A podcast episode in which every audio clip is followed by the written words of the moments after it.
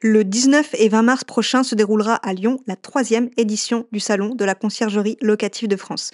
Retrouvez les fournisseurs et les acteurs incontournables du secteur de la conciergerie au programme des expositions, des ateliers et du networking. Réservez votre billet sur www.réseauclf.fr et merci au réseau CLF de sponsoriser le podcast.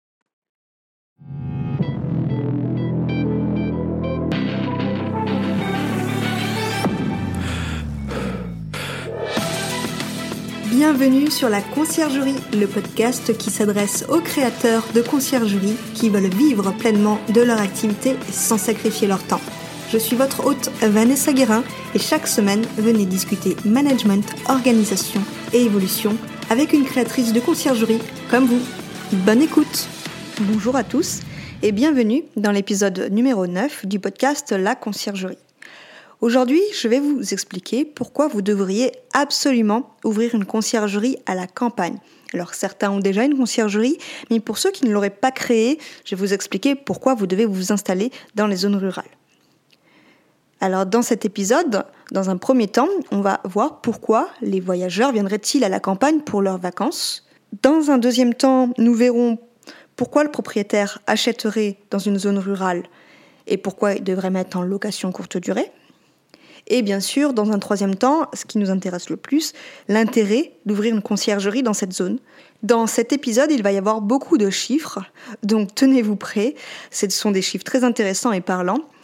Avant de commencer, comme d'habitude, je vous invite à vous abonner à la newsletter qui paraît deux fois par mois, où vous avez dedans un épisode privé de podcast uniquement réservé aux abonnés de cette newsletter, un outil où j'enregistre mon ordinateur et je vous explique comment je l'utilise au quotidien dans ma conciergerie et qui va vous faire gagner beaucoup de temps, et un conseil pour avancer plus vite. Et en plus, dans la newsletter prochaine, donc lundi, vous aurez, à la suite de cet épisode, des villes et des départements où vous devez installer une conciergerie. Bon, commençons, rentrons dans le vif du sujet.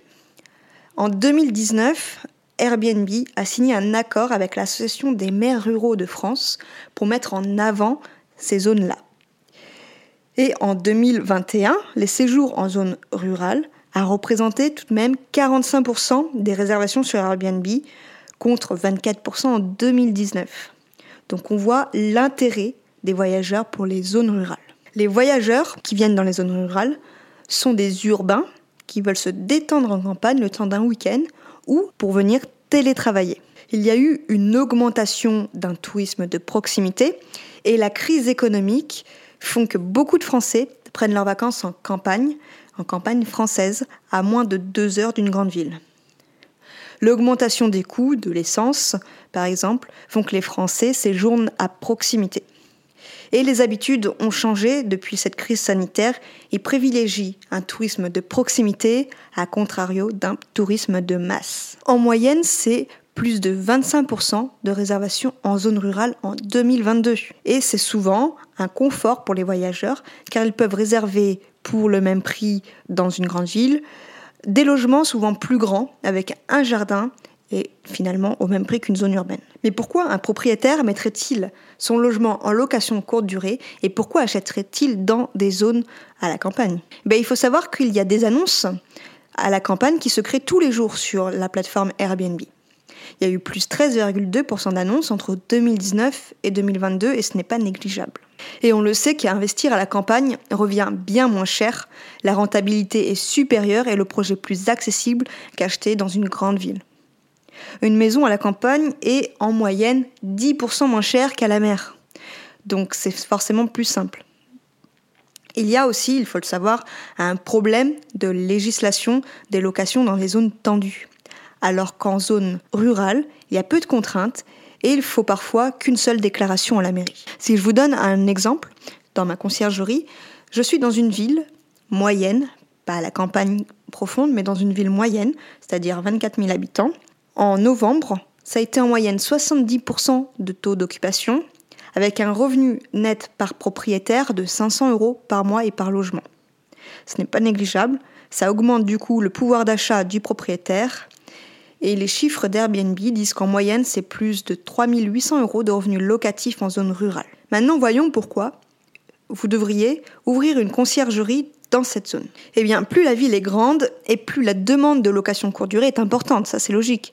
Mais il y a aussi donc plus de concurrents en termes de conciergerie. Alors qu'en zone rurale, il va y avoir pas du tout de conciergerie ou très peu de concurrence. Et pourtant, on a vu précédemment les chiffres, il y a de plus en plus d'annonces dans les zones rurales et donc il y a une forte demande. Les zones rurales sont beaucoup moins peuplées et ont un réel potentiel dans la location courte durée. Pour ma part, je n'ai pas eu besoin d'aller chercher mes clients quand j'ai commencé, car j'étais, quand je suis arrivée, la seule conciergerie.